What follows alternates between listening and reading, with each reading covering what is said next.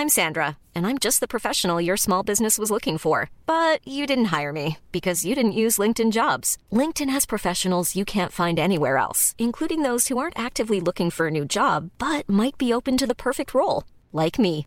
In a given month, over 70% of LinkedIn users don't visit other leading job sites. So if you're not looking on LinkedIn, you'll miss out on great candidates like Sandra. Start hiring professionals like a professional. Post your free job on linkedin.com/people today.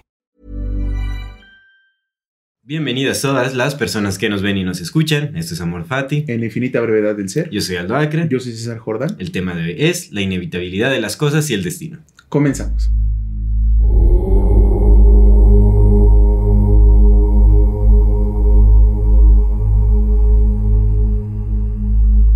Amigazo, Hermano. ¿cómo está usted? Una Muy semanita bien. más, gracias a Dios. Una semana más, un día más, un momento más. Ay, ya sé, güey, vale.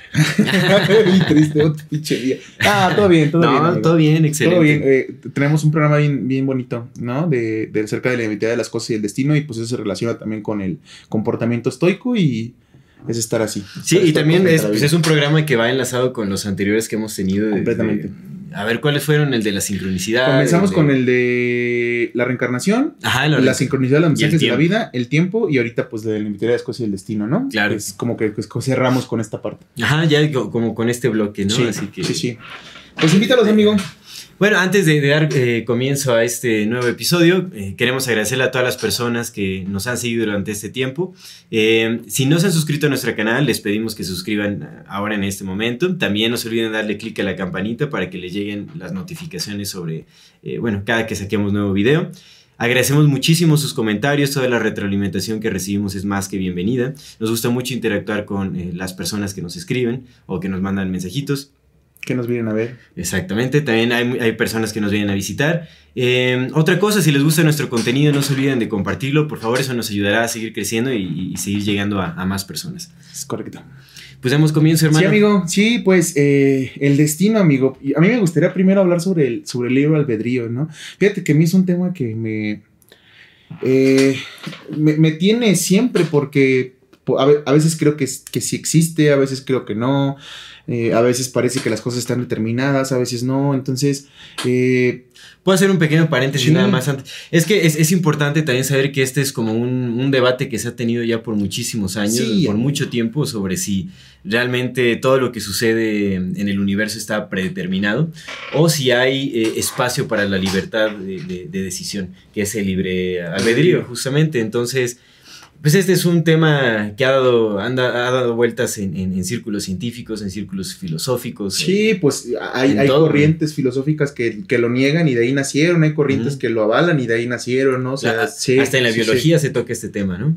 Entonces es, es un tema importante de, de- eh, o bueno, es, es, digamos como es, es, es esta, mm, esta danza de pensamiento de si realmente eh, todas nuestras acciones ya están predeterminadas o si tenemos esa libertad de acción. ¿Te acuerdas que lo vimos en el, en el podcast de Joe Rogan? ¿Cómo, cómo lo definía este? No me acuerdo quién era. Pero Sí. que decía, ¿no? Del de, de su ejemplo del avión. Que decía, bueno, yo, yo considero libre albedrío y la vida. Eh, en la vida, pues vamos en un avión, ¿no? Todos metidos en un avión. Y ese avión va hacia un destino. ¿no? Hacia, o hacia un lugar al que va a llegar. Ya tiene una ruta trazada, ya va Ujú. para allá. Pero lo que hagas dentro del avión ya Ujú. te corresponde por completo a ti. Exactamente. ¿No? Y entonces este compa decía que ese, eh, para él era, ese era libre albedrío. A mí se me hizo muy interesante la analogía, no sé tú qué, tú qué pienses. Yo, de hecho, realmente creo que es ese eh, el pensamiento con el que más empato.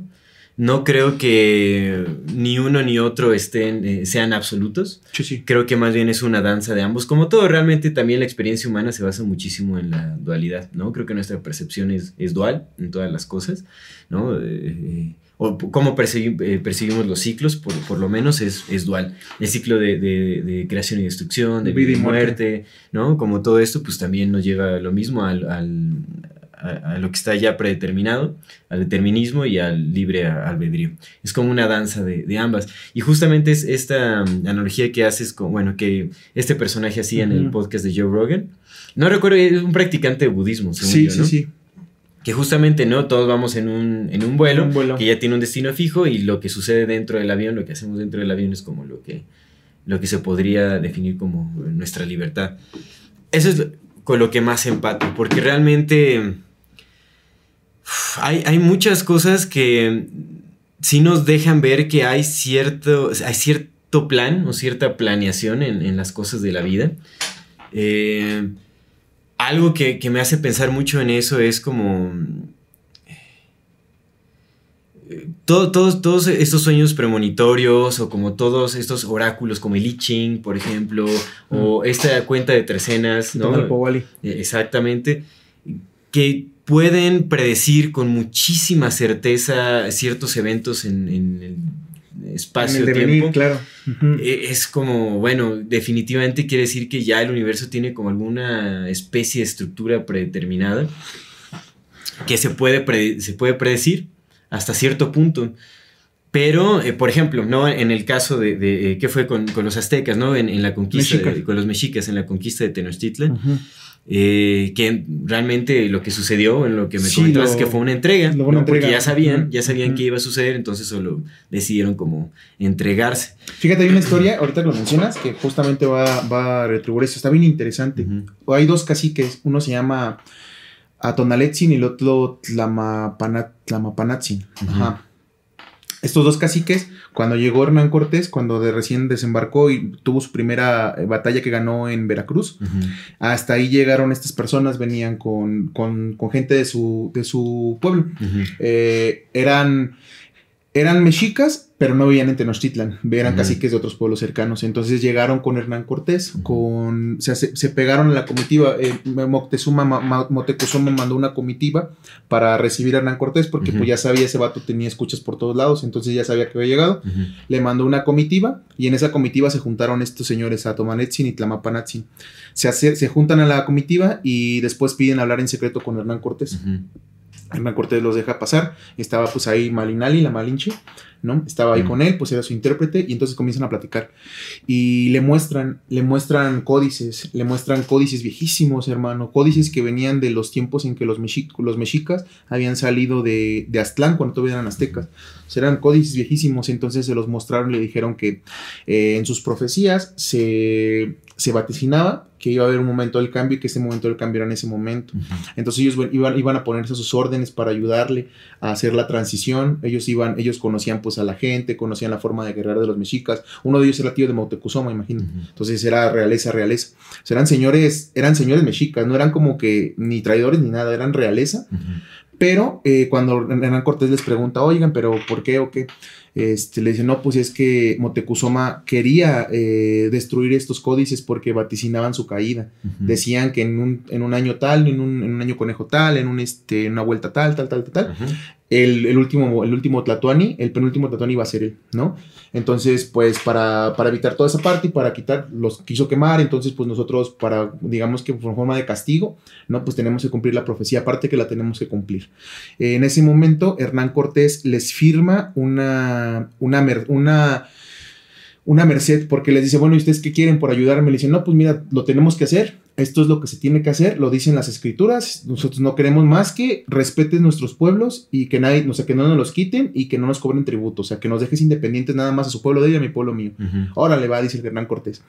Eh, en el camino, pues empiezan a ver todas estas batallas, estos güeyes lo, lo, guían, le dicen, ah, pues en tal día vas a batallar, en tal día vas a entrar, en tal fecha, porque todo fue con fechas, hermano, todo iba de acuerdo al calendario. Total, que ya pasa la conquista, le entregan, pum, pum, pum, pum, pum. Y todo esto no se sabía hasta que un día, como 200 o 300 años después, como 200, eh, llegan a, los pueblos de estos señores y llegan a cobrar tributo porque ya era la Nueva España. Entonces le dicen, no, pues los descendientes le dicen, no, pero es que nosotros tenemos un papel, dice, nosotros tenemos un papel firmado por Hernán Cortés donde dice que nosotros no nos tienen que cobrar nada porque pues nosotros le ayudamos, ¿no? Y lo muestran y de ahí es donde se descubre esta historia de los, de los caciques y está el documento firmado en el Archivo Histórico de la Nación de que estos señores llegaron desde el principio, hermano. O sea, antes de que Hernán Cortés supiera qué pedo, estos güeyes guiaron todo, porque así tenía que ser. Y porque las profecías lo decían, hermano. Entonces es algo... Es, muy interesante y es, es aquí justamente a, donde iba con, mi punto, que realmente... Eh, lo que ya estaba eh, destinado a hacer era justamente la toma de, de Tenochtitlan. El cambio. El cambio, ese cambio. El cambio. Pero, ¿cómo se llegó a eso? Pudo haber sido de muchas maneras. Ellos porque ya sabían, estaban alineados como con, con eh, pues, movimientos, supongo, de astros y con la observación y, pudieron como justamente desglosar el tiempo en secciones o yo qué sé, ¿no? Pero si no lo hubieran, si no hubieran sido conscientes de esto, tal vez hubieran... Eh, eh, hubiera habido mayor oposición, hubiera habido mayor resistencia, hubiera fluido con más trabajo, tal vez como la, toma de, o, la conquista, pero se hubiera llegado a, lo mismo, tal vez. O no, porque para que esos compas llegaran en ese momento, todo tuvo que haber sido como fue. O sea, para que estos compas tomaran la decisión de, decir, va, si creemos en este pedo, Motecuzoma tuvo que haber querido quemar los códices. Y estos compas en, castigo a Motecuzoma fue que fueron con Hernán Cortés. Y antes de eso tuvo que haber un, un Tlatuani que hizo tal y otro que hizo tal. Y antes de eso, güey, tuvo que llegar Tenoch al Valle de México, güey. Y antes de ese pedo tuvo que salir Huitzilopochtli, güey, de Aztlán, carnal, con su gente, güey. O sea, todo es todo es una, una, consecuencia. Los estoicos hablaban de, de, de la vida causal. Eh, todo es una causa de una consecuencia. Causa y efecto. Sí, exactamente. Entonces, estos compas, a mí me gusta mucho cómo lo veían. Fíjate, dicen que, que el determinismo de la vida o el aliento de Dios, el logos, eh, llega porque todo, todo, todo para que sea algo tuvo que tener una causa, ¿no? Pero esa causa llega hasta nosotros. Es decir, que, eh, fíjate, lo ponían con el ejemplo de, de una pelota. La pelota, para ser movida, tiene que tener una fuerza exterior, ¿no? Porque si no, no se mueve, güey. Es el, principio de la, ley de la inercia. Para que una fuerza se mueva, tiene que venir otra fuerza a moverla. Pero para que esa pelota ruede, güey, tuvo que tener características mismas de la pelota, como un tamaño, como cierto, cierta estructura, como cierta forma, cierto lugar. O sea, la fuerza es una, pero lo que haces con esa fuerza ya depende por completo de ti. Las causas y las consecuencias vienen, llegan a ti, pero tú, tú decides qué hacer con esas causas que te llegaron, no sé si me explico. Hmm. Y entonces en base a eso es como se va generando eh, el destino. Claro, aunque igual digamos que eh, esta ley como de causa y efecto también es, digamos que se puede refutar con el principio de incertidumbre en la mecánica cuántica, en la física cuántica, donde es impredecible la locación del electrón. Depende, es que, es que justamente eh, es, es, lo que hablamos la vez pasada, es que por eso no tenemos una teoría que unifique todo, güey. Porque las leyes que se aplican para la, en el para la cuántica, sí, güey, no se aplican en absoluto para la, la grande, güey. Y las que se aplican en la teoría de la, relatividad, que habla de la, de la curvatura del espacio-tiempo, no se aplican en la mecánica cuántica, güey. Y es, y es a lo que íbamos, pero realmente es, que, es que podríamos decir entonces que, que todo momento es a, es a causa, ¿no? De los eventos pasados que fueron inevitables y que justamente eh, a través de este principio de causa y efecto llegaron hasta el, punto preciso en el en relatividad sí. pero realmente qué nos asegura que no que la realidad no se esté forjando en el mismo momento exactamente que no todo se esté reestructurando en el, en el mismo momento. Que, que, la realidad se esté creando en las decisiones de momento a momento. Realmente no tenemos eh, eh, el pasado es, es, imaginar, así como el futuro también, el devenir es, vive nada más en imaginación, lo único que tenemos es, es el presente realmente. Entonces, esta cuestión de causa y efecto eh, puede explicar algo, pero no siento que sea mm, absoluto. ¿no? Porque tal vez eh, sí, todo, todo es a causa de algo, pero el, efecto es lo que puede ser impredecible. ¿No? Es lo que se crea en el momento. el efecto es lo que se crea en el momento. y esa es la libertad. Llega de, llega de ti la fuerza y lo que tú decides, el efecto ya es tuyo. La causa vino, te, ya, te llega y te forma, pero ya tú decides qué hacer con el efecto. Y sí, sí, tiene, tiene, tiene sentido lo que dice, amigo, porque, güey, o sea, si, si todo es causa y efecto, eventualmente también la, la conciencia de Dios tiene que serlo. Si fuera así, ¿no? Sí, sí lo entiendo. Es, como, una inercia y, realmente todo pierde sentido. Sí, sí, incluso la moralidad, ¿no? Eh, digamos que sería una perfecta justificación para, para el asesino, para el, el, violador, para... Por causa y efecto. Porque realmente si todo es así de inevitable, si, si, si todo está predeterminado, si, si realmente somos eh, no tenemos nada de control sobre todos estos agentes externos o internos que, nos controlan, que nos predeterminan, que nos moldean. Entonces, ¿en dónde queda la moralidad? ¿En dónde queda el poder de elección de si actúo con bien o actúo con mal? Si ya todo está predeterminado. Es que el tema de la moralidad ya es otro pedo, el, tema de la moralidad. Pero tiene muchísimo que ver. De hecho, de hecho es, el, creo que es uno de los puntos más importantes en el debate de, libre, albedrío. Sí, es, que el tema de la moralidad. De entrada, la moralidad solamente es un concepto humano, güey. Sí, sí, seguro ese es, el, ese es el gran pedo de la moralidad, güey, que es un concepto meramente humano, güey. La naturaleza no tiene moralidad. La sí, no, naturaleza no, no, tiene, no, para nada. La naturaleza tiene naturaleza. Y una de las cosas que dicen los estoicos, los estoicos son una, es una, una, una filosofía que viene de Grecia, así como hay este, eh, los cínicos, así como están los... ¿Cómo se llaman estos? Los, los que nada más van por el placer. Esa estaba chida. Yo antes decía, güey, eso estaba. ¿Cómo se llaman? Los hedonistas. Los hedonistas. Ah, antes a mí me latía como. Gracias, Julius. A mí me latía como esa idea de los hedonistas, pero después ya vas viendo otra cosa. Entonces, el estoicismo es una, una de estos principios. Como una rama filosófica. Una rama ¿no? filosófica. Dentro del estoicismo, dentro de sus principios, está el amor fati, que ahorita, ahorita tocamos un poco el amor fati, ¿no? Aprovechando. pero, justo, eh, estos compas. no, ya se me olvidó lo que iba a decir de esa parte. Estamos hablando de la moralidad. Ah, Simón, de la moralidad, güey. Eh, no, se me fue por completo. Se me fue por completo. Pero, pero, pero bueno, regres- reto- Ujú. retomando la parte del, del, de lo que es y de lo que no es. Eh, ah, ya me acordé, perdóname. Eh, el estoicismo, una de las cosas que dice es que para que el ser humano sea libre, para que el ser humano sea completo, para que el ser humano sea feliz, por decir un, un adjetivo, tiene que apegarse a lo más posible a, la- a las leyes de la naturaleza, a las normas de la naturaleza. Eso implica vivir con, con simpleza y lo que buscan es la virtud, ser virtuoso a través de la compasión y a través del, del entregarse, ¿no? Como la naturaleza misma, la naturaleza tiene ciclos, es nada más, no hay moralidad, solamente hay ciclos, pero la naturaleza no mata si no tiene que matar, no toda. no toda. Sí, también hay cosas que sí, Sí, los pinches delfines, loco. Pues hay, hay, hay realmente mucho que pensar, ¿no? Sobre, sobre este tema y creo que es, es difícil abarcarlo con nuestra mente Sí. humana y creo que lo único que nos podría acercar más a, a entender eh, cómo realmente funcionan las cosas, si, si, o cómo realmente funciona el, el universo, si bajo eh, principios de- predeterminados o, o si, o bajo principios de, de creatividad impredecible, sería eh, si nos acercáramos más al estudio de la conciencia.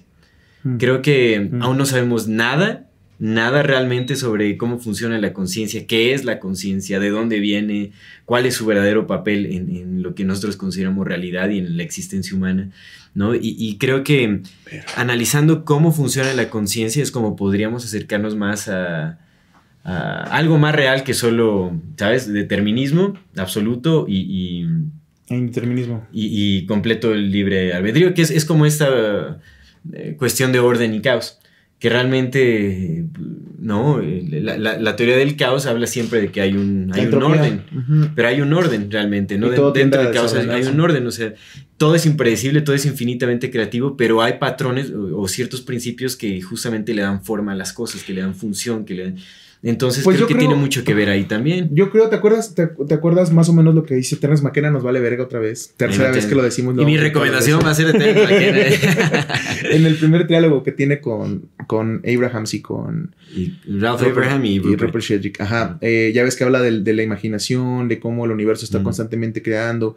Eh, y pues ahí toca un tema que a mí se me hizo muy interesante y pues yo luego lo, lo medité y dije, ok, güey, pues es que tiene mucho sentido. O sea, imagínate cómo piensa el universo, Ujú. hermano. Tiene 13.800 millones de años, güey. Ujú. 13.800. Seguramente antes de, este universo hubo otras cosas. güey. Seguramente hay otros universos más viejos. güey. Y seguramente por encima de todo eso está la unidad, hermano. Entonces, supongo yo, ¿verdad? pues todo, todo es conjetura, hermano. Pero, pues, pues es que, o sea, para mí, para mí tiene lógica, güey, que las cosas tengan. Porque, porque también hay que ver que, que en el universo nada está, nada es gratuito, hermano. Eh, lo vemos en el planeta, carnal. O sea, tenemos geometría y tenemos números, hermano. Si tenemos números es porque observamos que hay patrones que se repiten y que luego esos patrones que se repiten tienen una lógica interna que hace po- posible medirlos y luego les llamamos esas mediciones números. Y entonces empezamos a hablar como del universo. Luego esos números los convertimos en matemáticas y esas matemáticas son lo que llamamos ahora el lenguaje del universo. ¿no? Pero también hay geometría, hermano. Y también hay geometría en el, en el, en el planeta, carnal, en, en la organización de las hojas, en la organización de las semillas, en los girasoles, en las abejas. eh, o sea, todo, todo, todo, todo, todo, todo, todo, hermano, está hecho para que funcione. Y, y cada una de las cosas están hechas para que funcionen a sí mismas. De entrada, pues eso, eso, eso muestra que tiene un sentido, ¿no? El universo tiene un sentido, o sea, Sí. tiene, tiene un sentido que es crear y hacer que funcione. Tiene un principio fundamental de orden también. E- ¿no? Exactamente. Y entonces, pero pues también el universo piensa, güey, y el universo crea. Pero pues, ¿cómo han de ser esos pensamientos de largo? ¿Cómo han de ser, ajá, sí, cómo ha de ser esa creación de larga, güey, cuando tiene 13.800 millones de años? No es como que, que hoy, para nosotros, lo que para ti, para mí sea hoy, güey, para el universo es ni siquiera un Sí, medio sí, sí. segundo, hermano. O sea, su, su pensamiento de que dijo, que a mí me gusta, por decir algo, ¿no? A mí me gusta que las cosas tengan gravedad, por decir una mamada. Pues esa pinche gravedad va a durar mil millones de años, güey. No nos va a tocar el tiempo en el que las leyes cambien. Porque para el universo no hay tiempo, hermano. Y luego si entramos en el concepto que vimos la vez pasada, que probablemente no haya tiempo, solamente de venir, pues ya está hecho todo. Sí, es, es justamente eso, ¿no? Por eso, eso nos llevaría también a explicar un poco de, de- de, eh, el porqué de todas estas profecías o como Mm. visiones o sueños este, premonitorios, ¿no? En, en donde puedes como sintonizarte con ah, algún momento de la realidad que se traduciría en, en nuestro futuro o en nuestro pasado. O la sincronicidad, por ejemplo. ¿no? Exactamente, la sincronicidad también. Que la sincronicidad se vive como destino, ¿no? Cuando conoces a una persona de una manera como muy... Casual. No, a- al contrario, como algo que no, no, que parece no te... Que eh, eh, esto es como un poco irónico, porque a veces parece que el, el destino eh, se aleja completamente de la razón, o como de este principio Mm, de causa ya, y efecto, ya, ¿me ya, entiendes? ya entiendo. Sí. Conoces a alguien Sí, por, sí. por quién sabe qué pizca de probabilidad y, y se vuelve tu pareja y yo qué sé, ¿no? Y entonces dices, ah, es, era el de- es el destino trabajando, ¿no? Pero eh, es como muy irónico porque se contradice en sí mismo, ¿no? O sea, algo que es completo, porque recordemos que Carl Jung, que fue quien eh, acuñó el término de sincronicidad, decía que la sincronicidad es, es un evento completamente acausal, eh, eh, Sí, sí, sin, sí, sin sin causa. causa, ¿no? Entonces, algo que, que parece ser destino y que es completamente a- acausal, ¿no? Es, es irónico en sí, en sí mismo, porque cuando hablamos de destino es como si habláramos también a algo similar al, al determinismo, aunque son cosas distintas. Bueno, ahí podríamos ver que son cosas distintas. ¿no? Ya, entiendo, porque el destino podría hablar más como de un plan específico que tiene Dios para ti, por así decirlo, ¿no? Como algo más, algo divino, algo, ¿no? Eh, que incluso se podría ver como, eh, bueno, ya analizándolo más a profundidad, podría incluso relacionarse con este principio de manifestación o de atracción, eh, o con- como, pues sí, como se, se maneja. El de, En el esoterismo, yo qué el sé, ¿no? Paulo Coelho, ¿no? No, no sé. el de, tiene, su- tiene su principio, creo que sale en el alquimista, yo no lo he leído. pero- seguramente, De seguramente. que dice que, que pidas algo o deseas algo tan fuertemente que, que el universo pone todas las condiciones para que lo, lo obtengas. Mm, ya, ya, ya. Es, es una mamada, güey. A mí se me hace una mamada porque supongo que, o sea, lo, lo que quiere ver es que tú influyes en el universo y tú no influyes. No, no sé, güey. No sé. si Eh, ese es un, ese es un sé, gran debate, es que realmente sí, sí, sí. hay. Ya sé, amigo. ¿no? Uno, uno recibe, uno da, uno- es retroalimentación. El universo funciona en retroalimentación. Pues es que somos universo, amigo. Exact- no podría, exactamente, no, podemos alejarnos. Pero es que es algo, es que realmente cuando te vas a un principio hay algo que lo contradice y te regresa Ya a tomar sé, en cuenta el otro, ¿no? Entonces cuando te vas al, al determinismo absoluto, llegas y dices, pues no tiene sentido, entonces vámonos al libre a- albedrío, ¿no? Y cuando vas al completo libre albedrío dices, no tiene que haber algo de determinismo. Por eso es que yo considero que más bien es como una danza de ambos. Lo que nos demuestra hay- que somos unos pinches monos, güey. Exactamente, digo, sí, hay, hay- definitivamente hay fuerzas que, que son ajenas a nuestro control, ¿no? Fuerzas externas eh, que tienen que ver con las fuerzas de la naturaleza, de la cultura, y fuerzas internas como la biología, la genética, todo ese tipo de cosas que realmente sí crean como una especie de, de predeterminismo en, en nuestra esencia o en nuestra existencia, pero no creo que definan en absoluto eh, nuestro porvenir. Sí crean... em, digamos, como un marco de comportamiento que nos inclina hacia ciertas posibilidades más que otras, pero no nos define en lo absoluto. O sea, A no ver, somos mantén, mantén esa idea porque quiero Mm. preguntarte algo. Justo, amigo, a ver, eh, lo que decías, ¿no? De, de Mm. la serie de condiciones que tenemos. ¿Cómo, cómo? O sea, por- tú, tú y yo platicamos y hablamos del destino y hablamos de la predeterminación, pero, pero también hay una realidad, eh, al menos para nosotros seres humanos, que es que nuestra realidad se construye a través de nuestra cultura. ¿no? Eh, nuestra percepción de la realidad se construye a través de, nues- de nuestra cultura. No la realidad, nuestra percepción de ella se construye a través de cultura. ¿Cómo, cómo, cómo funciona eso? Bueno, Obviamente en, en el universo, pues la cultura es una mamada, ¿no? Para el universo es Sí. pinches monos, güey. ¿Quién sabe qué están haciendo, güey, con lo que les di? Pero, pero justamente es eso, güey. ¿Cómo, cómo, cómo funciona el tema de la predeterminación. Si, si tú naces, si tú y yo hubiéramos nacido en cualquier otro lado, güey, toda nuestra configuración cultural fuera distinta, carnal. ¿No? Completamente distinta. Y habría, habría, habría cosas, güey, que nos, que nos hicieran eh, pensar, atraer y, y, adivinar cosas diferentes depende de nuestro, de nuestro condicionamiento cultural. ¿Cómo, ¿Cómo entra ahí el tema de si está predeterminado o no está predeterminado cuando ya de entrada tú traes una predeterminación? No sé si me explico. O sea, nosotros ya, yo, tú y yo nacimos en esta cultura, amigo, y no es como que la crea. Ahorita lo que buscamos es crear cultura, ¿no? Que es lo que platicamos, vamos a crear cultura, güey. Pero, pero nacimos con una cultura ya metida, güey. Sí. Entonces, si ya venimos predeterminados, o sea, si ya venimos predeterminados con un chip, ¿cómo, ¿cómo empata esto con todo lo demás, güey? Porque, por ejemplo, el libre albedrío. Si tú naces en, en Norcorea, pues tu libre albedrío se, limita a unas cuantas cosas culturalmente. Y entonces, ¿ahí qué, güey? O sea, ¿qué? ¿Qué pasa? ¿Qué pasa con eso? Pues es que podríamos decir que en ya en el contexto cultural, o sea, hablando de una especie de determinismo cultural, ahí... Determinismo cultural, eso me gustó. Como que fluctúa mucho en, niveles y en grados, ¿no? Como de, predeterminación. Eh, y, va a ser dependiendo de la cultura. Nuestras limitantes van a, pues, bueno, por lo menos nuestras limitantes mentales van a depender también mucho de, de la cultura en la que nos encontramos. Y no solo mentales, ¿no? Porque también hay imposiciones dentro de leyes y todo que, pues resultan en limitaciones físicas. Pero, pues supongo que entre más opresora sea la cultura, más eh, limitado se ve tu poder de decisión o, tu libre albedrío, ¿no? ¿Crees que eso, eso tenga un impacto con el tema de justamente la apreciación universal? Eh, por ejemplo, los, los, las las culturas antiguas, no es que fueran más inteligentes que nosotros, porque llevamos 300 mil años con esta misma pinche configuración. Probablemente sí seamos más tontos, ¿no? Porque tenemos estas madres que nos hacen más fácil la vida. Creo que somos más distraídos. Más distraídos. Es, más dispersa nuestro. Sí, pues antes no tenían nada que hacer, pero, pero también antes, güey, pues veían el cielo, carnal. Nosotros ya no lo vemos. Claro. Nosotros ya no vemos el pinche cielo, hermano. O sea, ya no vemos ni estrellas, carnal. Si llegamos a ver, vemos tres, cuatro y. No vemos. Ah, los tres reyes magos. Exactamente, amigo, pero, pero, pero en estas, en esas culturas que, que, observaban el cielo, pues empezaron a aprender a medir, ¿no? Y empezaron a aprender justamente eso. ¿Crees que, crees que esta, esta sincronía que tenemos con la naturaleza, esta, esta tendencia a ir con la naturaleza y que también nos permite o nos permitiría tener un, una, una, aproximación más, más natural, que se sienta también como más espiritual, que te permita generar sincronías o que te permita entenderlas, que te permita vivir a través de estos reconocimientos. ¿Crees que nos esté vedado por la cultura en la que estamos ahora?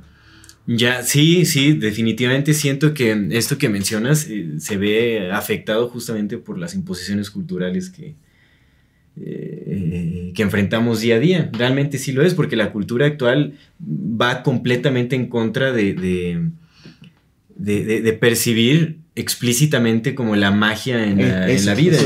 Nos dirige hacia un camino completamente distinto, porque ahora podemos, si estamos hablando como esta determinación cultural, estamos hablando de que está en manos de un muy pequeño porcentaje de, humanos, ¿no? Digamos como que el destino de la humanidad ahorita se está viendo eh, construido digamos, por, por, unas élites muy pequeñas, por un, realmente un número muy pequeño de, personas, que justamente son los que crean todo el contenido, o la mayoría del, contenido cultural que estamos consumiendo actualmente. Estamos, los medios de comunicación, definitivamente muchos de nuestros gustos son implantados. Sí, completamente. Y podemos verlo desde lo que hace Disney, por ejemplo. ¿No? Como el gusto por las princesas, o creerse el príncipe azul que va a rescatar, o como todo este tipo de, patrones que se van arraigando desde, estas, eh, desde estos simbolismos que, a los que somos expuestos desde la infancia, pues se van predeterminando también como nuestro, eh, nuestro porvenir de una u otra manera, van creando gustos en nosotros y, todo ese tipo de cosas justamente para dirigirlos hacia más adelante, porque digamos que los más, los más vulnerables para la manipulación mediática y para, ser como moldeados por este constructo cultural son los pequeños, los niños. ¿no? Dependiendo a qué estén expuestos, es que van a empezar a generar ciertas tendencias, ciertos gustos que van dirigidos hacia el contexto de consumo o al contexto de mercado, ¿no? de compra. Entonces, a, los niños son el, mercado perfecto para generar mayor consumo. ¿No? Y de ahí definitivamente sí se van arraigando ya patrones que duran para, toda la vida. Hay gente que no puede dejar la Coca-Cola hasta el día de sus muertes, ¿no? y mueren de diabetes o mueren de algún problema que tiene muchísimo que ver con, con este hábito eh, completamente arraigado, que tiene que ver justamente con este determinismo cultural, como con este arraigo cultural. Determinismo cultural. Entonces, definitivamente sí hay, eh, la cultura ejerce una influencia grandísima sobre nuestro porvenir y de la que ni siquiera nosotros somos eh, conscientes. ¿no? nos vamos por la falsa idea de que tenemos, vivimos en, sociedades libres, ¿no? Bueno, para quienes tenemos la, fortuna de no vivir en Norcorea.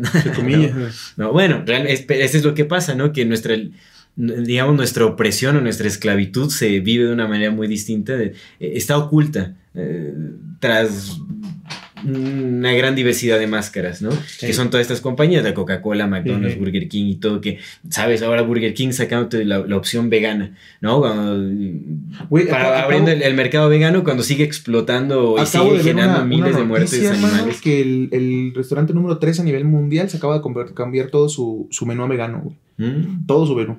Pero, güey, o sea, es, que eso no beneficia nada, carnal, porque sigue siendo explotación, sigue siendo, sigue siendo explotación de recursos, güey. O sea, aquí, aquí lo ideal es lo que me has platicado, ¿no? Aquí lo ideal sería que cada quien plantara su comida. Sí.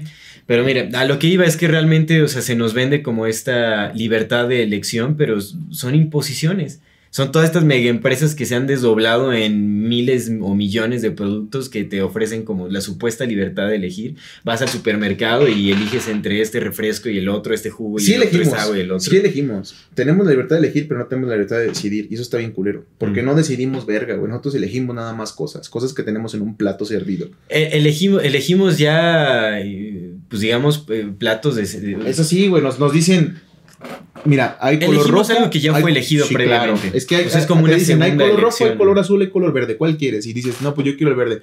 Y dices, ah, güey, soy libre, güey. Pero no mames, güey. Y todo la gama tonal que te están quitando. Exactamente. ¿En dónde queda nuestro poder de elección sobre el tipo de sociedad que queremos construir?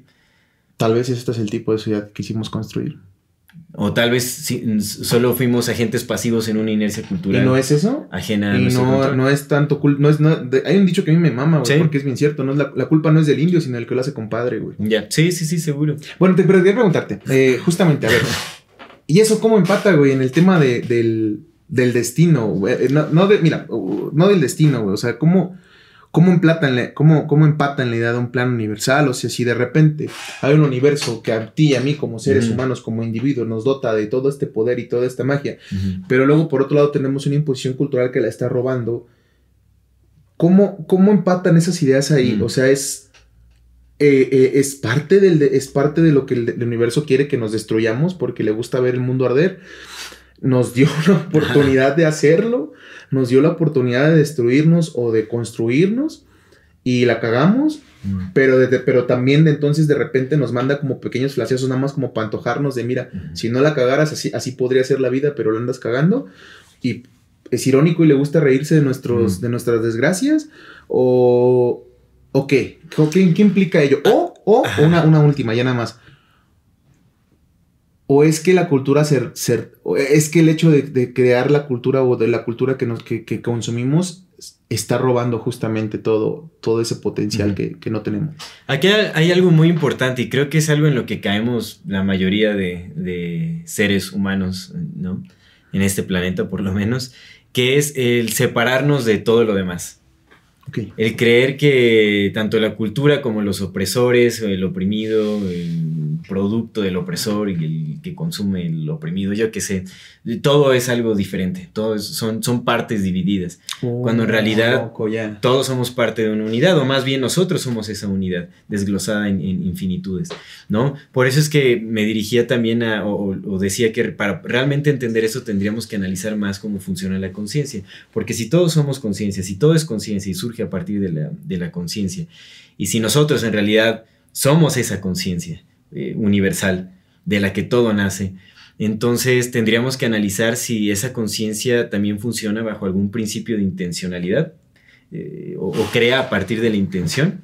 Y si eso es, cierto, entonces podríamos decir que, o podríamos suponer dentro de las infinitas posibilidades que eh, tal vez todos estos procesos que se viven por lo menos en, este planeta y ya más específicamente en, la existencia humana, como todo este, todos estos cambios eh, culturales, como todas estas crisis, eh, términos de civilización, eh, conflictos existenciales y después como resurgimiento a través de, una nueva conciencia en la humanidad. Todo esto forma parte de un proceso ya intencionado de la conciencia madre que somos todos. Entonces, podríamos decir que es, como una autoelección que nos estamos dando para mm, poder entendernos mm, de una mejor manera. Entiendo eso. Y entonces es, que ahí entonces ya podríamos decir que sí, todo está predeterminado de una u otra manera y a nuestra escala eh, no es algo que, se pueda concebir por la mente, no es algo que quepa en nuestra capacidad de pensamiento.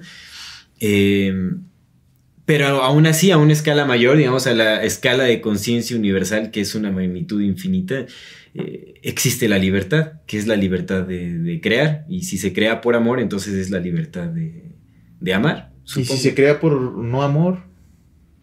El, amor no es, es que esa es la cosa, ¿no? El, también reducimos mucho la idea de, del amor a lo que sentimos por una persona. no, no, no, no, no, eso me queda claro, pero... Pero es que el amor lo contiene todo. Here's a cool fact. A crocodile can't stick out its tongue. Another cool fact, you can get short-term health insurance for a month or just under a year in some states. United Healthcare short term insurance plans are designed for people who are between jobs, coming off their parents' plan, or turning a side hustle into a full time gig. Underwritten by Golden Rule Insurance Company, they offer flexible, budget friendly coverage with access to a nationwide network of doctors and hospitals. Get more cool facts about United Healthcare short term plans at uh1.com. There's never been a faster or easier way to start your weight loss journey than with PlushCare PlushCare accepts most insurance plans and gives you online access to board-certified physicians who can prescribe FDA-approved weight loss medications like Wigovi and Zepbound for those who qualify. Take charge of your health and speak with a board-certified physician about a weight loss plan that's right for you. Get started today at plushcare.com slash weight loss. That's plushcare.com slash weight loss. plushcare.com slash weight loss. Sí. Sí, sí. Absolutamente todo. entiendo esa parte, entiendo eso que dices. quería preguntarte. Ah, en, un universo de, infinitas posibilidades. Es que, es que me, quedó, me quedó, me, gustó mucho eso que dijiste, güey, lo de darnos una, una lección a nosotros mismos. Pues es que. Ah, ah, ya, ya me acordé que te iba a decir. A ver. ¿Crees que a, mí me queda algo bien claro, güey, pero bien, bien claro. Y, apenas lo, como que caía, caía a ese lugar. Eh, definitivamente, el, no, sé si el universo, Dios, la vida, vamos a decir la vida. Definitivamente la vida, la vida tiene un propósito y ese propósito es aprender. Es el único que hay. Porque va ligado, güey. O sea, vivir implica aprender, güey. Y lo último acto que ya hemos platicado, el último acto que vas a estar estando vivo es aprender. La evolución depende del aprendizaje. Completamente, completamente. Y entonces, la vida quiere que aprendas, güey. Y, lo quiere, güey. O sea, para eso nos tiene aquí, para aprender. Todo está hecho para aprender, güey. Porque, pues, es el último acto que vamos a estar, eh, vamos a ser conscientes, güey. Aprender. ah, verga, esta era la muerte te mueres a la verga y ya te vas a otro lado. Y a lo mejor regresas, a lo mejor no, eso ya no sabemos. Pero que vas a aprender qué es la muerte en el último momento, luego lo vas a aprender. Porque pues aparte se libera de MT, güey. Entonces ahí es tu pinche tripsote en el que te vas, güey. Sí, sí. Entonces el universo tiene un propósito y el, propósito es que aprendamos. Y aprender es doloroso.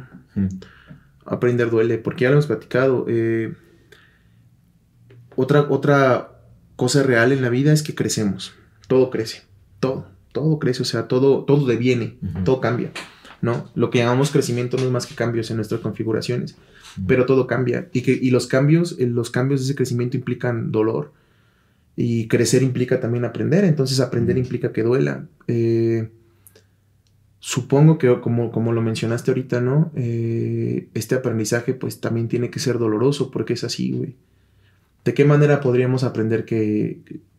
¿De qué manera podríamos aprender de la compasión si no, si no viéramos el, pro- el resultado de la no compasión, güey? ¿No? De visitar ambos polos. Sí, güey, ¿de qué manera podríamos aprender del amor completo, ese amor que abraza? y- y si, si, Sin entender Sí, el sufrimiento. Sí, güey, si no abrazaras al güey que te acaba de matar a tu hermano, por ejemplo, ¿no? Si no abrazas a ese güey que dices, güey, verga, loco, mataste a mi hermano, pero... Aprender a reflejarte en, en todas las personas, en todas las cosas, en, en todo lo que es. No habría manera de, de aprender si no hubiera dolor de por medio, güey. Es... Supongo que tiene que ver con eso, ¿no? O sea, Sí. muchas veces queremos y decimos, güey, pero ¿por qué el universo permite el mal? Pues porque, güey, tienes que aprender.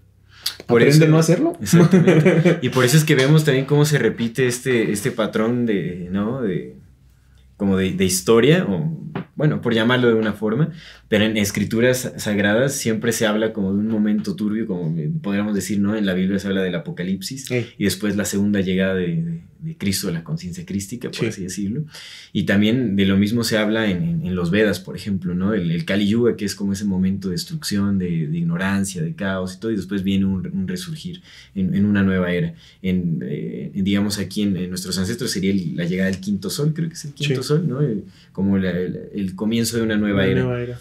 Entonces supongo que, que el universo funciona así, ¿no? Como en, en eventos cíclicos que traen mayor aprendizaje, que, que hacen más clara como eh, nuestra relación con la conciencia universal y nuestro papel a desempeñar en, en el universo, más en base a la, a la aceptación.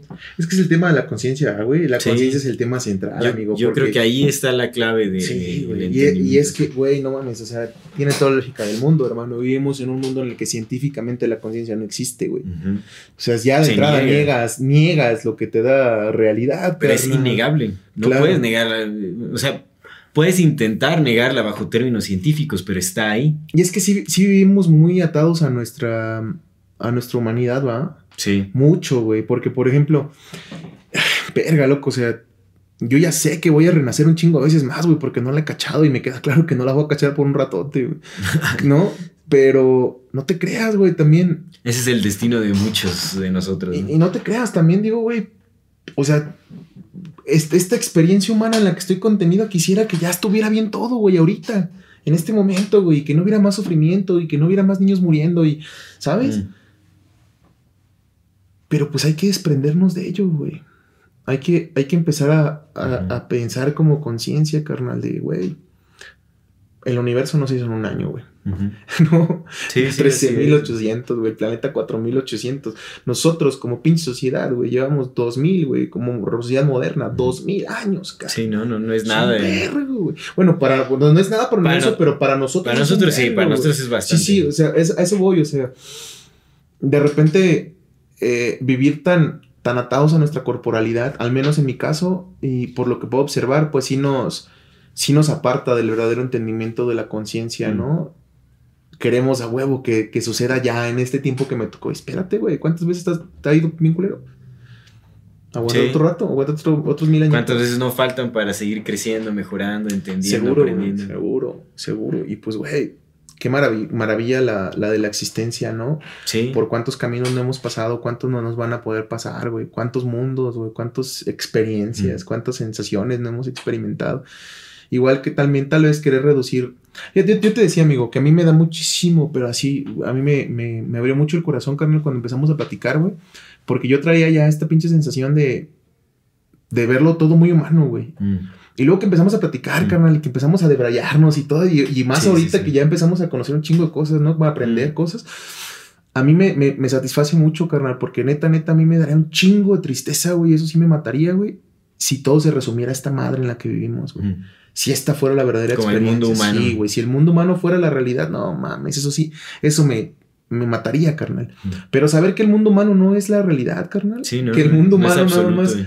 eso me da mucha tranquilidad, güey, porque es como, va, güey, entiendo, güey, tenemos que aprender esta mamada y por eso somos monos, güey. Porque si ya hubiéramos aprendido, güey, tal vez seríamos energía o átomos o electrones y, Sí. y entendiendo otras madres, güey. ¿No? Tal vez estaríamos en ese lugar al que nos damos cuando comemos enteógenos, güey. Pero no estamos porque tenemos que aprender, güey. Y parte de nuestro aprendizaje es también les duele un chingo a los güeyes que están haciendo este pedo, güey. Sí, sí, yo creo También que sí. sufren un vergo, güey. Definitivamente. Y está bien culero, güey. Sí, para crear Pero sufrimiento sí. tienes que estar viviendo en un gran, gran nivel de sufrimiento. Mucho, Sí, carnal. Mucho, güey. Y. Verga, loco. O sea. ¿Sabes? Como. ah, aceptar esa realidad, aceptar que, que los causantes. bueno, también nosotros somos causantes, ¿no? Más bien eso, güey. Aceptar que, güey, somos parte de este mismo entendimiento, carnal. Solo aceptar. Está duro, güey. Sí. Así es. Ufa, loco. Me encanta, güey, cómo, me encanta grabar el podcast, amigo, porque siempre, o sea, tenemos un tema, güey, y terminamos platicando otras De cosas. otras cosas, pero es está que se güey, está también, chido, ¿no? claro, güey. Definitivamente. chido. Pues entonces, es- este, este- me gusta este tema porque realmente no es algo que podamos llegar a, a definir. Nah, o sea, es nada más como de brayarse de un lado a otro Sí. y, y- y que surjan más interrogantes. Pero mira, algo de lo que sí estoy seguro, de lo que empato con las cosas que he leído y, y con mi entendimiento es que eh, el, el ser un agente pasivo en un universo completamente predeterminado no es funcional para la realidad humana. No lo es. No puede ser un agente pasivo, porque no es como interactuamos con otras personas. Pues entrada De- tienes que respirar, carnal, y ya se te ya se activo. Nuestra, nuestra interacción tiene que basarse en, en el- en la creencia, por lo menos, de que tenemos como esa posibilidad de elegir, de tomar decisiones, ¿sabes? De, de, de- de poder hacer el bien, o de, de- de- de poder hacer el bien o el mal, o poder crecer, o poder echarle ganas para llegar a... a- a- Echarle para, lograr, para lograr alguna meta, ¿me entiendes? Porque si vivimos en, en- en un universo completamente predeterminado y nuestras acciones no tienen valor alguno eh, en base a lo que nosotros creemos que es nuestro poder de decisión, o sea, si realmente eso no existe, entonces no hay mérito en, en- en ningún, en lo que consideramos que son logros humanos o en, ¿sabes? Los, todos los atletas de alto rendimiento que ganan sus medallas o que ganan trofeos o campeonatos o lo que sea, pues no tiene sentido alguno. No lo tiene. Porque ya todo está completamente predeterminado, es que no así, tiene, así ya tenía que ser. Pues es que también no lo tiene, amigo. Pues depende, yo, yo, yo, yo sí le veo... eh, la verdad es que yo sí tengo un gran sentido... porque, de- porque ganó el de la UC. Sí, sí, por eso, por eso. A ver, Ya- estábamos espera. buscando la forma de traerlo. No, Estamos no. muy contentos porque ya tenemos campeón mexicano de la UFC. De la UFC, así es, Brando Moreno, felicidades. nada más. Estabas buscando cómo traer. No, no, pero realmente yo sí siento un gran sentido de admiración para las personas Sí, sí, que, que día a día toman la decisión de, ¿sabes? Como de, de romper sus propios límites o barreras eh, mentales y físicas, de, de estar creciendo, de, de superarse en cualquier sentido. Y creo que hay un gran mérito en eso, y no nada más no, como sí. en el mundo de- del deporte, sino también en, en muchas otras cosas. Eh, ¿Sabes? Niños que nacen sin, sin piernas y, y- y logran cosas mucho mayores a uno que está, ¿sabes? Así, digamos, Sí, sí, relativamente sano en, dentro de lo que cabe. ¿no? Que, creo que eso es algo de admirar y realmente eh, no, creo que muchas personas lo podríamos ver como algo que es merecedero de, de gran mérito y de, de, ¿sabes? Como de, de aplauso. Pero si todos nos entregamos como a esta idea de que todo está completamente predeterminado, de que así es porque así tenía que ser y causa y efecto y todo, entonces realmente, pues todo lo que, pues no hay, el esfuerzo no sirve de nada, ¿no? Porque el esfuerzo también es, es, este, el efecto de alguna causa o es a causa de algo más, ¿no? Y que ya estaba predeterminado desde el momento en que se suscitó el universo. ¿No? Entonces creo que no es funcional el, el, creer en que todo está completamente predeterminado. Sí, porque aparte también eso implicaría que, que es como, güey, porque yo o porque tú. Exactamente. Sí, sí, sí. Sí, no, sí, y también entiendo. porque entonces el Entiendo. hacer, el hacer el bien o el hacer el mal no hay ninguna diferencia, ¿sabes? Si vas y matas a alguien es como, ah, pues, así ya estaba todo, ¿no? Predeterminado, ya estaba todo dicho. Realmente no hay... Te digo, se pierde la moralidad completamente. Pues es que, la- es que es lo que te La digo, ética la, se la moralidad y la ética solamente son conceptos sí, humanos. de- pero Una. vaya, nos funcionan para la realidad humana específicamente. Pues así que digas funcionan, funcionan. Bueno, imagínate, si, bueno, no sé, si no los hubiera, quién sabe cómo sería esto. Ya sé, güey, sí estaríamos de la verga. O, o no. No, no lo No, sabemos, no, porque- porque, así porque- las cosas son cosas. Porque nuestra moralidad, güey, la tuya y la mía viene de conceptos cristianos, carnal. De entrada, güey. Tú y yo nacimos en este pinche país y nuestra moralidad está permeada por conceptos cristianos. Lo quieras o no, te guste o no.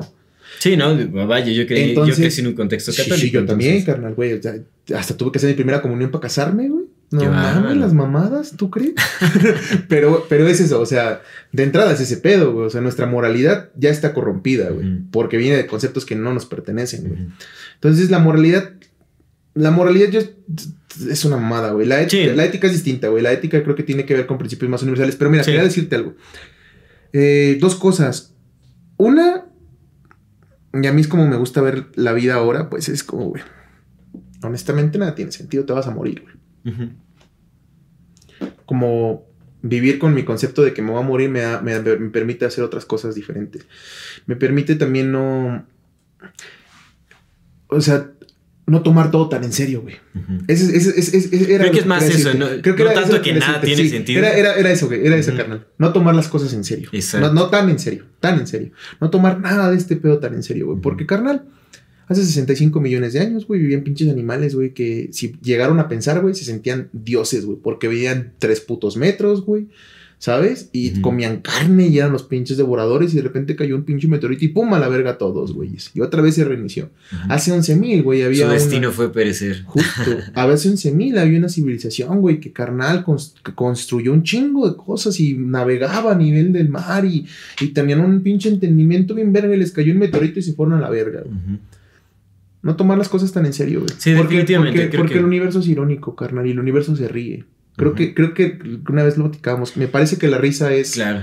es, es algo necesario, güey. Cuando todo está yendo de la verga, güey, todo, güey. La risa lo, de, lo, de, lo, deco- lo decompone, güey, lo deconstruye, güey. Sí. Porque, y no la risa de, ay, me estoy contento, no, la risa de, güey, no lo tomes tan en serio, carnal. No lo tomes tan en serio. Sí, de- Relájate, disfruta el viaje y sé, y sé compasivo, carnal. Sí. Hay que vivir esta, esta vida como reconociendo su naturaleza como la de un sueño, ¿no? Sí. Realmente, que es, es cambiante, es fluctuante y es pasajero. ¿no? Esta vida viene y va como todas las otras vidas vienen y van. Como un sueño viene y va. Te, voy, te voy a decir algo, fíjate. Y, y te voy a decir por qué, por qué el no tomarlo tan en serio. Mm, Sí, es, es, ese es de ley. Pero, Y, y que está chido, güey. Porque mira, también es otra parte de lo que decías. Si no está determinado, a mí honestamente, si, a, a mí, a mí, a mí, si está determinado, güey, no me quitaría la, la, la emoción de nada, güey. Mm. O sea, a Sí, mí- porque no percibimos así tampoco. Sí, güey, porque es como, güey, si está, güey, pues relájate, disfruta el viaje. Y si no está, relájate, disfruta el viaje, güey. Te voy a decir por qué, güey. Fíjate, apenas mi, herma- mi sobrino hizo examen para, para la universidad y no pasó, güey. Pobrecillo, güey, la neta. eh, no lo veo agüitado porque, o sea, se, se juntó con sus planes porque, pues, él que tiene unos planes ya, ¿no? Pero ya van tres veces que intenta entrar a la universidad y no entra, güey. Ujú. Pero solamente es porque, pues, no tiene un... no- su, su cerebro no está, no está hecho para retener información de ese tipo, güey. El vato es bien inteligente en otras cosas, güey. Pero para ese tipo vale verga, güey. Le decía a mi hermana, porque me dijo, ay, es que, eh, me dijo, no sé si Jesús pasó o no pasó, y anda agüitado. Me dice, es que si no pasa, pobrecillo, dice, se va a sentir mal. No tiene ningún caso, le digo, ¿de qué sirve? Me dice, pues es que está bien pasar, le digo, no sirve de nada, le digo, de nada sirve. Fíjate, carnal, le, te- digo, güey, yo fui, el- yo saqué el tercer lugar cuando, cuando fueron los exámenes de la universidad, yo saqué el tercer lugar, güey, de toda la generación. Y lo saqué porque iba pedo, güey. Si hubiera llegado sobrio, carnal, yo hubiera sacado el primer lugar de la generación. Y, le- y, y- y eso es lo que le dije. Y le dijo eso. Y, le digo, y, la- luego, y luego, porque le comenté, ¿no? Y, y luego hice mi examen de, de titulación del EGEL y lo saqué todo en excelencia, güey. Todo, güey. No estudié, güey. Iba marihuano ese día, carnal. No había estudiado ni verga, güey, porque no, no quise estudiar, güey. Dije, güey, seguro ya lo sé, güey. Y lo sabía, carnal. Y saqué en excelencia todo ese pedo. Debieron haberme dado una medalla porque se supone que les dan una medalla a los que sacan ese pedo. No me dieron ni verga. Y, y le digo, y, y le digo, hice esas dos cosas. Y, la- y la volteé a ver y le digo, ¿y sabes de qué me sirve, güey? Estoy aquí contigo, güey. Vamos a desayunar. ¿De qué verga me sirve? Sí, Relájate sí, y no tomes las cosas tan en serio. Sí, Nada, definitivamente. nada, hermano. Que obviamente ahí es ahí en donde entra el, el determinismo cultural, ¿no? Y que eh, la estructura social es- funciona de cierta manera y, y para uno no importan ciertas cosas, pero la sociedad se, se Y es- empeña claro, en, en que- hacerte creer que, es importante. Oye, es la absoluta mamada, Sí, ¿no? carnal, Sí lo porque, güey, estamos aquí tú y yo sentados, amigo, Mm. ¿sabes? O sea, nos tenemos que pelar todos los días, Lo carnal. que importa es cultivarse internamente, Y lo crecer que- en amor. Justo, amigo. Y era lo que te decía hace ratito que, que estábamos platicando fuera de cámara, que te dije, carnal, al chile, al chile, la neta, güey. A mí no me importa si el podcast, o sea, si pega el podcast porque lo vamos a hacer y qué chingón, güey, qué bueno y, y qué chingón que la gente le guste, güey. Pero a mí, honestamente, güey, ya con estar aquí contigo, carnal, con el Julius y platicar, güey, eso para mí es más que suficiente, Claro. hermano. Tener a mi familia, güey, tener a mis hermanos, güey, ver que están bien, carnal. Reír, güey, llorar, güey, abrazar, jugar, güey. Todo lo demás. Aceptar y amar el momento tal Carnal, cual güey, tercer pinche lugar, güey. ¿De qué verga me sirvió, carnal? Al, al final todos nos vamos a morir. Al final todos nos vamos eso, a morir. y eso quedará en algún abismo en el tiempo. carnal, exactamente. Y entonces es como, güey, no, carnal, no, güey.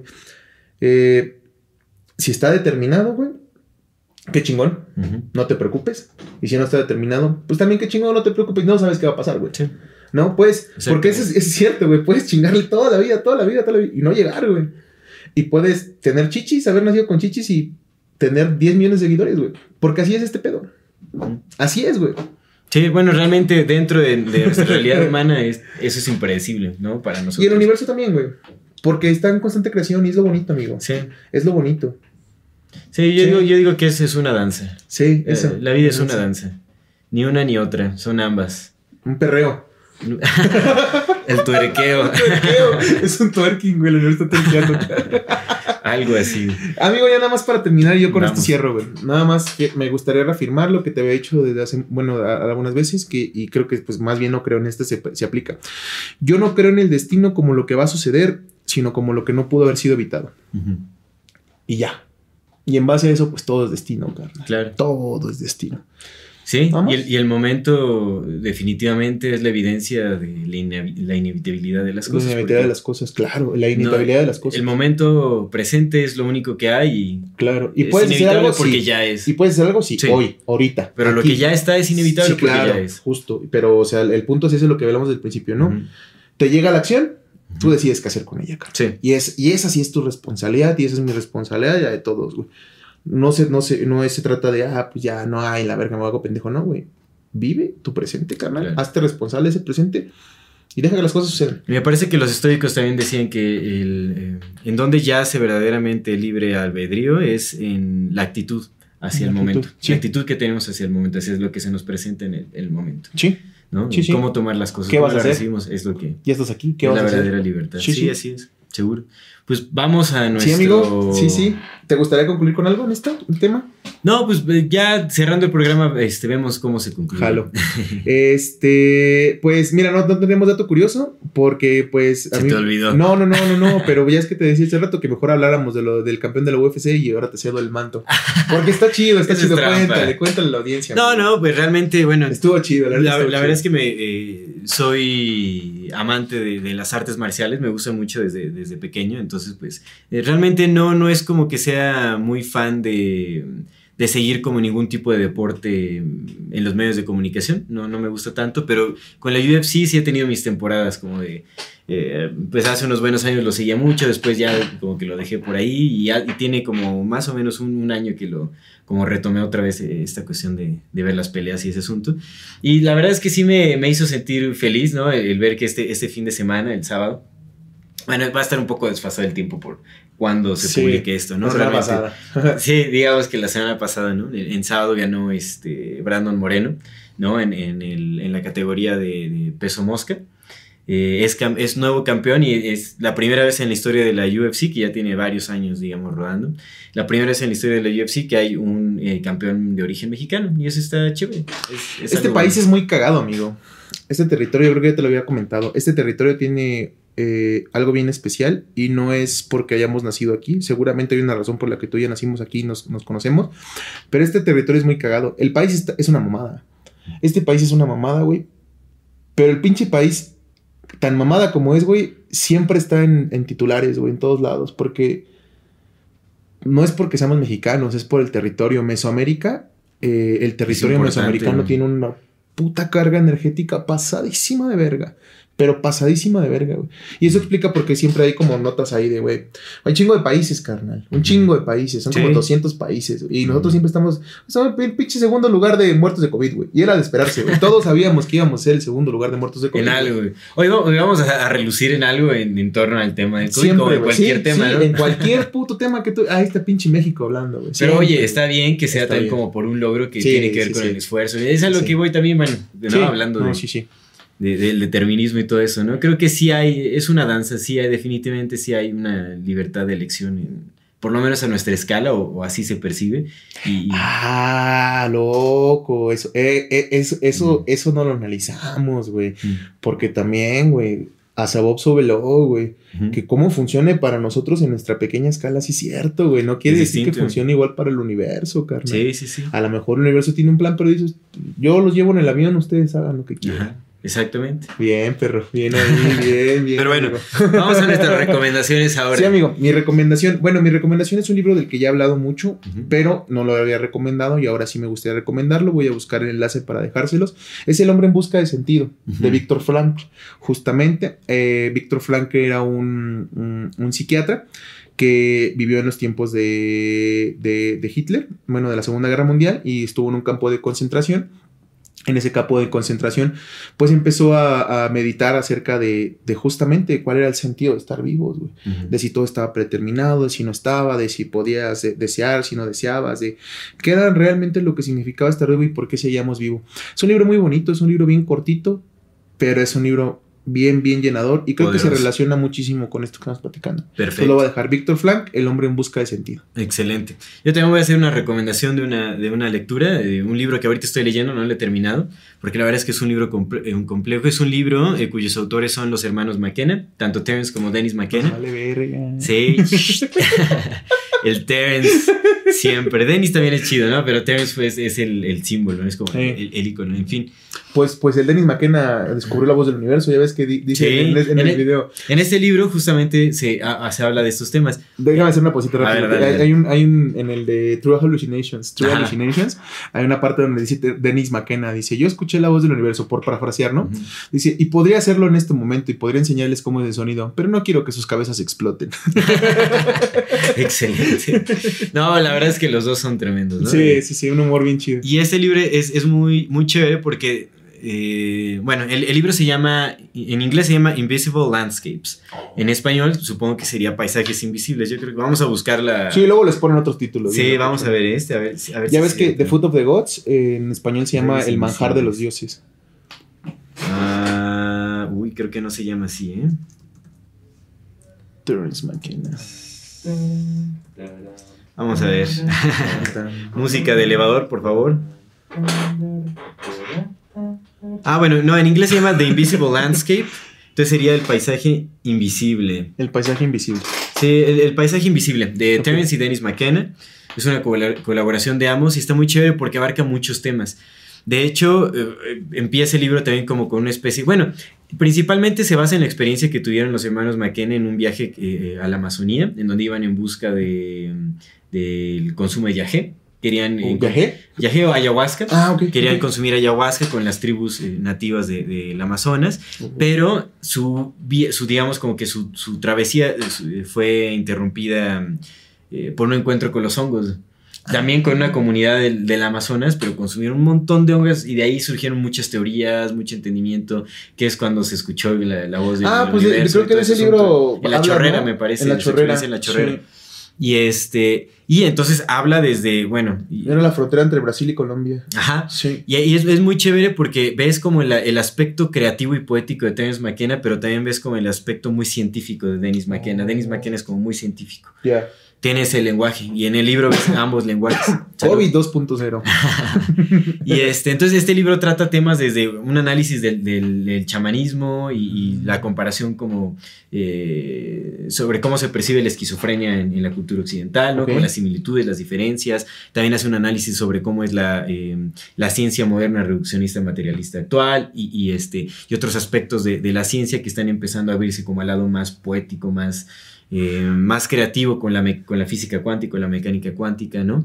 Eh, entonces trata de estos temas, hasta también como el, el tema del oráculo chino que es el I Ching, que Terence. McKenna utilizó para, porque tuvo varios descubrimientos matemáticos que implementó en el I Ching para predecir ciertos eventos también en, en- Sí, sí, en el sí, tiempo y todo. Entonces habla de muchísimos temas, es, de hecho también habla acerca de la, de la posible realidad holográfica del universo, ¿no? Ah, lo que me no- decías, Sí, que lo dije súper mal, realmente... eh, es, es algo distinto, ¿no? Tiene más que ver con fragmentos de luz que guardan toda la información del, del- de la imagen original que transmite el holograma. Pero en tiene fin, sentido lo que dices, ¿no? Como mientras más se aleje Ajá. del origen, más eh, sí, pues sí. Que más bien, que más bien no es en cuanto se aleje, sino más bien son, este, no importa qué tan pequeño es el fragmento de luz extraído del holograma, siempre la información del todo se Ahí va a incluir en, en- en- Pero en fin, entonces ese libro lo, lo recomiendo mucho, el paisaje, el paisaje invisible o The Invisible Landscape de Terence McKenna. Antes, fíjate, eh, para, para esa, esa, idea que dijiste, es que, güey, o sea, lo que, lo que habías dicho de cómo se aleja tiene, tiene un chingo de sentido. Uh -huh. Lo mismo pasa con la luz.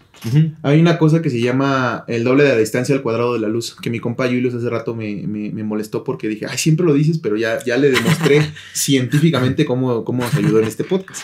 Saludos, Julius, que está detrás de la cámara. Nada, el cuadrado de la luz dice que eh, a mayor distancia que tenga la luz de, de, donde vayas a poner el objetivo, por ejemplo, tú quieres alusar aquí, pones una luz aquí, a mayor distancia, mayor es el área que cubre la luz, pero menor es su potencia.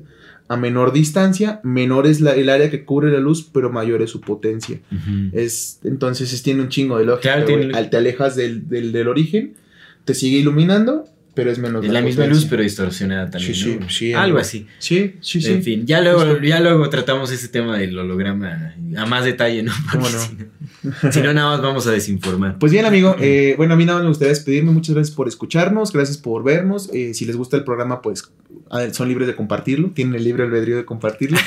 eh, muchas gracias por escucharnos, por sintonizarnos cada semana. Las personas que nos dejan sus comentarios, los leemos todos y ahí le estamos contestando. Me gustaría mandar un saludo en especial a Máximo Villagrán, que mm. siempre está al pendiente. Sí, un saludo está, a Máximo, sí, la verdad. Sí, pues aprovechando ya le vamos a escribir ahí que, que le mandamos un saludo. Máximo, muchas gracias por vernos, por escucharnos y por comentar. Sí, gracias. Y bueno, nada más para concluir, creo que independientemente de si exista o no el determinismo o el libre albedrío, pues creo que... Nos vamos a morir. ¿no?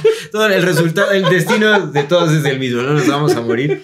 No, creo que, eh, creo que la clave de la vida eh, está en la simpleza de las cosas, ¿no? El, el estarse eh, complicando las cosas justamente eh, yendo de un concepto a otro, nada más nos va a complicar las cosas. Creo que la verdadera libertad está en la aceptación y en el amar. Eso ya lo habíamos hablado. Sí, Entonces creo que es lo único que nos queda. Si realmente queremos sentirnos libres de poder hacer algo, hay que sentirnos libres para amar y aceptar el momento tal cual es. Sí, creo estoy que de eso acuerdo, es lo que nos queda. Estoy de acuerdo. Y bueno, pues, Pues muchísimas, muchísimas gracias, gracias. Sí. por darnos un poco de su atención. Eh, ojalá nos ayuden a compartir este contenido y nos veremos en el eh, próximo episodio. Esto es Amor Fati. En la infinita brevedad del Hasta luego. Hey, it's Paige DeSorbo from Giggly Squad. High quality fashion without the price tag. Say hello to Quince. I'm snagging high-end essentials like cozy cashmere sweaters, sleek leather jackets, fine jewelry, and so much more. With Quince being 50 to 80% less than similar brands. And they partner with factories that prioritize safe, ethical, and responsible manufacturing. I love that. Luxury quality within reach. Go to quince.com slash style to get free shipping and 365 day returns on your next order. Quince.com slash style.